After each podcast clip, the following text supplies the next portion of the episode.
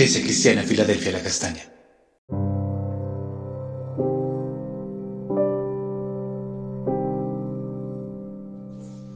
Buenos días, bendecida Iglesia Filadelfia La Castaña, una puerta abierta en el cielo.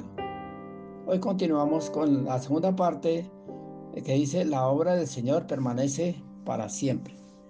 Leemos en Esdras el capítulo 6, versículo 8 al 12, que dice, y por mí es dada la orden de lo que habéis de hacer con esos ancianos de los judíos para reedificar esa casa de Dios, que de la hacienda del rey, que tiene del tributo del otro lado del río, sean dados puntualmente a esos varones los gastos para que no cese la obra.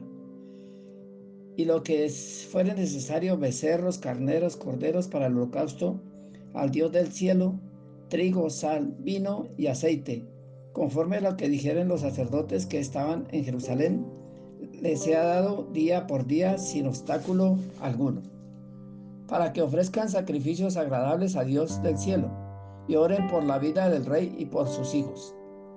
Y también por mí es dada la orden que cualquiera que altere este decreto se le arranque un madero de su casa, y alzado sea colgado en él, y su casa sea hecha un muladar por esto.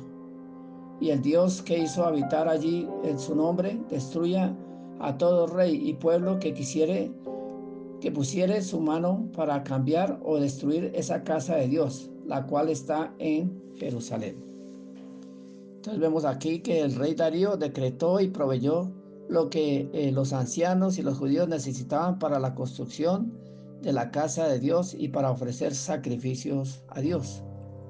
Así también el Señor puede utilizar a cualquier persona, sea sencilla o pudiente, para que la obra del Señor avance, sea creyente o no, para el sostenimiento de la iglesia, de los pastores, para evangelizar, para la obra misionera y los diferentes ministerios que funcionan en cada iglesia.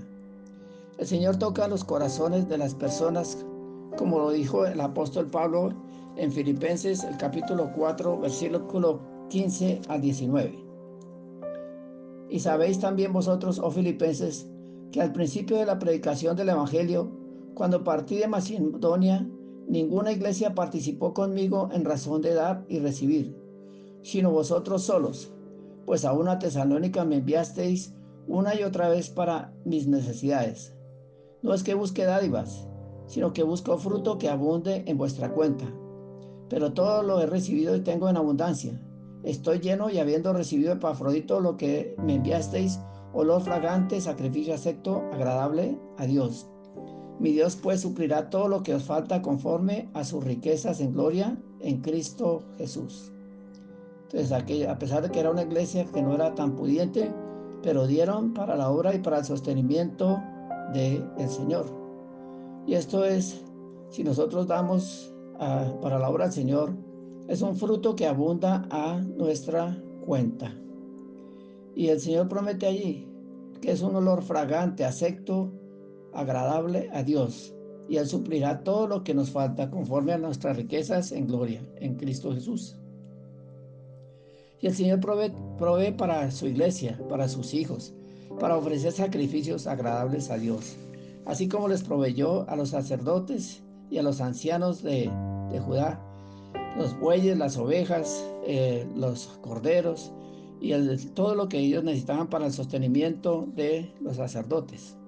Asimismo nos da provisto a, nosotros un lugar hermoso para adorar y glorificar su santo nombre, para recibir la palabra de Dios, el alimento espiritual. Un lugar en el cual oramos y le pedimos por los miembros de la iglesia, por los enfermos, por las diferentes necesidades económicas y los problemas que se puedan presentar.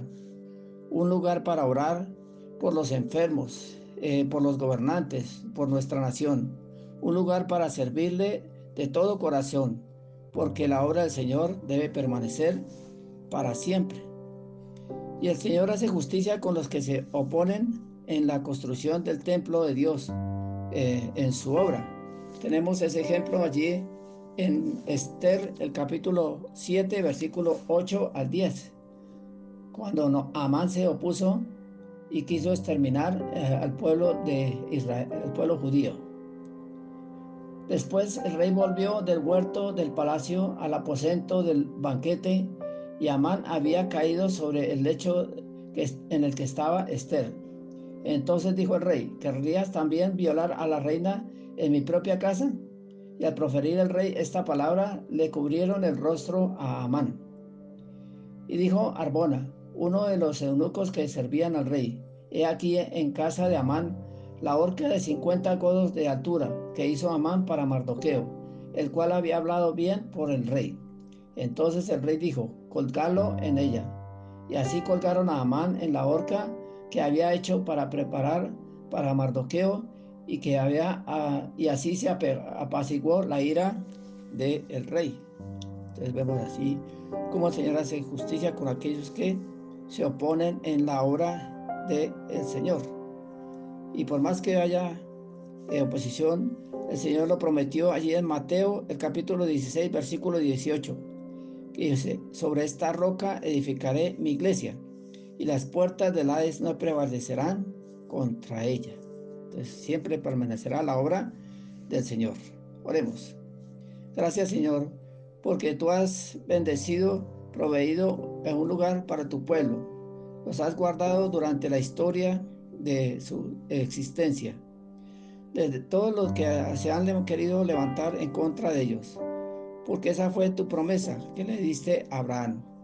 Gracias porque tú también nos has guardado a tu iglesia, a tu esposa. Gracias porque nos has provisto todo para eh, que hemos necesitado. Y gracias te damos también por los diferentes ministerios que has levantado allí para eh, que tu obra sea cumplida y permanezca para siempre. Te damos las gracias, Señor, por amarnos tanto y gracias porque cosa tremenda hará con nosotros en el nombre de Jesús. Amén.